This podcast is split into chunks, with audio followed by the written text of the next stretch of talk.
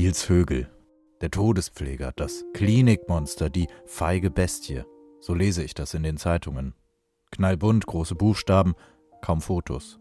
Und auf denen, die es gibt, sehe ich nur einen aufgedunsenen, müde wirkenden Mann.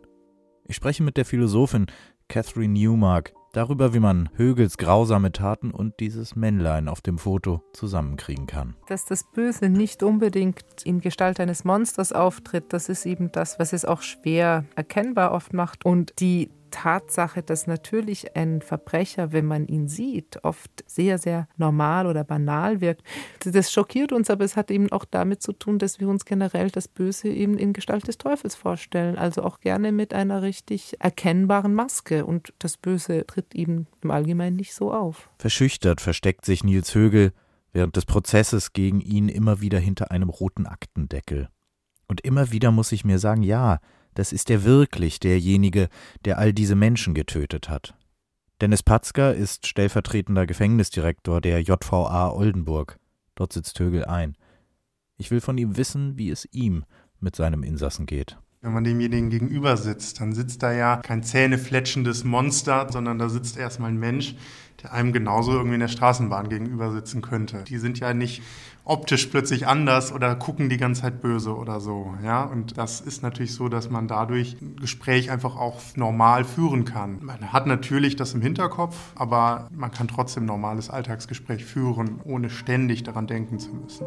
Wenn man eines über das Böse sagen kann, dann wohl, dass es uns in tiefe Verwirrung stürzt, weil es eben nicht so ist, wie wir es erwartet haben. Nicht so wie in den Filmen, in dunklen Ecken lauernd mit einer Katze auf dem Schoß den Untergang der Welt vorbereiten. Im Zuge unserer Recherchen sprechen wir mit einem alten Freund von Högel, diskret, ohne Namensnennung.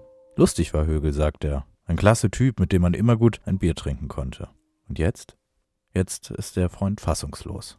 Das ist so ein typischer Mechanismus, den wir eben haben, dass wir gefühlt gerne das Böse auslagern, zu ins andere verschieben würden, dass wir gerne denken würden, das Böse ist irgendwo da draußen, beim Fremden, beim anderen, in der dunklen Gasse und wir eben sehr ungern darüber nachdenken, dass das Böse tatsächlich in uns drinnen ist und dass auch ganz große Übeltäter, ganz große Verbrecher gar nicht so anders sind als wir. Die haben nur an einzelnen Stellen andere Entscheidungen getroffen, hatten in einzelnen Stellen andere Situationen. Nils Högel hat getötet für den Kick, der Held zu sein. Dann, wenn die Sirene angeht, die Geräte wild zu piepen anfangen, Herzdruckmassage, Defibrillator, alle zurücktreten. Eins, zwei, drei, Strom! Blaulichtgeil, so nennen die Unfallchirurgen das. Ein Wahnsinnsgefühl.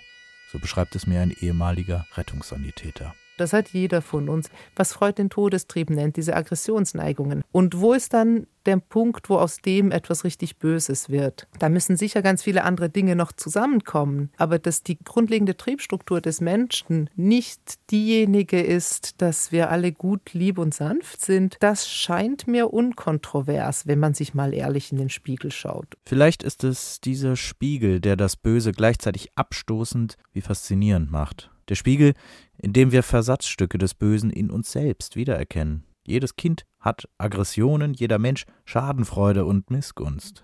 Die Abgründe, sie finden sich im Mörder wie in uns, mit einem Unterschied. Es gibt eine Entscheidung für das Böse. Also es gibt an jeder Stelle dann doch noch den Moment, wo man das entscheiden muss auch. Und man muss entscheiden, ob man gewissen Naturanlagen, ob wir denen nachgeben, ob wir mit denen unterwegs sind, ob wir die ausleben oder nicht. Und von dem her, es gibt immer dieses Moment, wo man eine Entscheidung trifft. Das würde ich, also aus dieser Verantwortung darf man niemanden entlassen.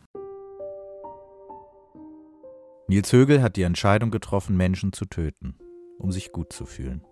Das ist böse. Und gleichzeitig bleiben so viele Fragen. Schon stehen andere vor Gericht, hauptsächlich Vorgesetzte. Das Böse, es wird unscharf, je näher man es anschaut. Wenn man dann sagt, der ist böse, dann ist das so ein Stempel, der drauf gedrückt wird, der einen ja gleichzeitig auch im Grunde entlastet. Ja, der hat das Böse. Das ist nun mal so, da kann man nichts tun. Schiebt sozusagen auch jede Verantwortung oder jede Idee einer Perspektivgabe dann für diese Menschen dann von sich. Ja, das denke ich, kann man nicht unterstützen.